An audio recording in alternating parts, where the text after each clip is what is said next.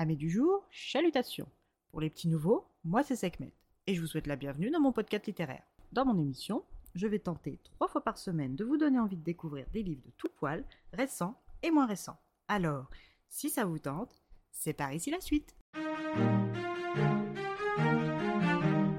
Aujourd'hui, je vais vous présenter Une magie teintée de poison de Judy E. Lin, publiée aux éditions Stardust. Dans ce roman de fantaisie asiatique, nous allons suivre le parcours de Ning Zhang, fille aînée d'un père médecin et d'une mère Shi, morte empoisonnée quelques mois à peine avant notre histoire. Elle est la sœur aînée de Shu, elle aussi en train de succomber à petit feu à cause d'un poison. Ning, qui tient son prénom de la déesse de la lune et qui a pour signification la tranquillité, a commencé par être l'apprentie de sa mère, puis lorsque sa sœur cadette s'est révélée inapte avec la vue du sang, elle lui a cédé, à regret, sa place et a entamé son apprentissage de médecin auprès de son père. Depuis la mort de leur mère et l'empoisonnement de sa sœur, Ning culpabilise, car c'est elle qui a servi le thé empoisonné à Shu. Alors, s'il est vrai que leur mère n'a pas su détecter le poison qui l'a tuée alors même qu'elle était une Shenongshi accomplie, il était peu probable, voire carrément irréaliste, que Ning y arrive en ayant arrêté son apprentissage si jeune. Mais la culpabilité est plus forte qu'elle, et c'est grâce à ce sentiment jumelé à l'envie de la sauver coûte que coûte qu'elle décide de partir vers la capitale pour participer au concours de Shenonshi organisé par la princesse Li Yingzhen. À l'origine, c'est l'apprenti officiel de leur mère qui est invité à participer, mais comme celle-ci n'a pas été officiellement déclarée et que le ou la gagnante obtiendra une faveur royale, Ning n'hésite pas une seconde à prendre sa place. Mais pour pouvoir partir, elle va devoir le faire vite et de nuit, car son père, elle le sait, ne sera pas d'accord et ne l'y autorisera pas si elle lui expliquait son plan à l'avance. Alors, avec l'aide de sa sœur, chargée de lui faire gagner du temps avec le retardement de la compréhension de leur père, elle entame son voyage munie d'un coffret à thé de leur mère et d'un bijou monnayable pour payer sa traversée. C'est donc la boule au ventre et un mal de mer persistant qu'elle arrive à Jia, de sa lointaine province de Su. Une fois sur la terre ferme, elle se présente au bureau de contrôle des admissions au concours. Elle est nerveuse à l'idée d'être démasquée, mais le test de connaissance visant à vérifier sa qualité de Shenonchi est validé et elle peut participer sereinement. Elle va ainsi faire la connaissance de Liane, elle aussi Shenonchi, et partager ses peurs et ses doutes, mais aussi ses quartiers au palais.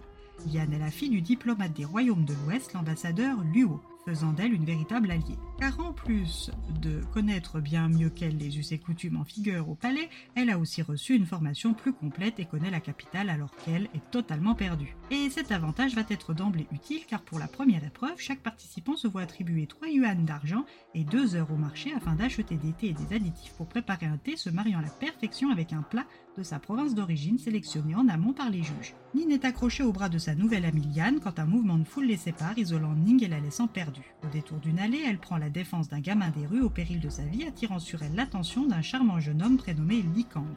Ce jeune homme a les cheveux bruns, porté mi-long et un visage avenant et souriant. Il se fait appeler Beau et se propose de la conduire jusqu'à la meilleure maison de thé du marché. Ce que Ning ignore à ce moment-là, c'est que celui qu'elle appelle Beau est en réalité le fils du prince de Dai, Li Wang, dit le prince banni, donc le cousin de la princesse Li Yingzhen. Cette escapade bien trop agréable se termine et Ning retrouve Liane au palais. Liane passe avec succès l'épreuve et c'est au tour de Ning de se présenter face à la princesse et au juge. Elle commence mal en se mettant à dos le marquis Kwang en citant un poème du célèbre poète Bai, considéré comme un révolutionnaire à la cour. heureusement pour elle, elle est sauvée par l'attaque surprise de la princesse par un mystérieux archer.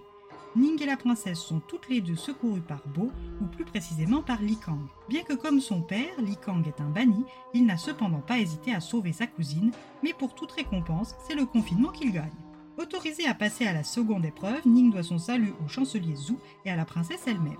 Cependant, ses débuts remarqués la place dans le viseur des personnes à surveiller assidûment. Beau la rejoint la nuit malgré son assignation à résidence dans ses quartiers dédiés du palais. Il cherche à s'expliquer avec Ning sur son identité et sur son envie de la revoir et de la fréquenter. Ces deux ou trois rendez-vous entre l'heure du fantôme et celle du voleur lui vaudront une convocation auprès de la princesse. Cette dernière demande à Ning de lui faire des rapports honnêtes de ses rencontres avec son cousin, car depuis que son père l'empereur est mort, elle craint que son oncle ne lui ravisse le trône par l'entremise de son cousin Li Kang. Pour éprouver la loyauté de Ning et peut-être trouver sa Senonchi personnelle, elle tente le tout pour le tout. La princesse Li Yingzhen est-elle vraiment en danger? Ning réussira-t-elle toutes les épreuves avant que sa sœur Shu ne succombe au poison?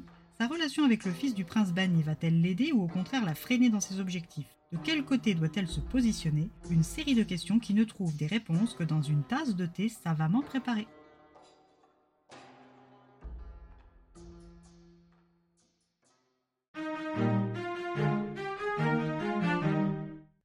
Lecture agréable, un univers immersif et dense, des personnages attachants et une fin ouverte sur une suite qui donne envie.